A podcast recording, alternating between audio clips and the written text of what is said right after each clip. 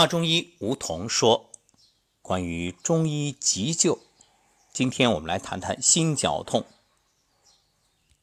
发生心绞痛的时候啊，保持镇定，不惊慌，立即停止一切活动，卧床休息。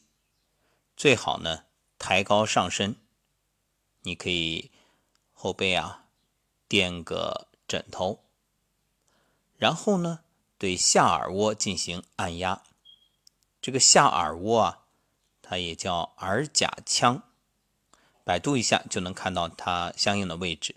因为这个位置啊，对于循环系统有保健作用，它就相当于胸腔内脏器官。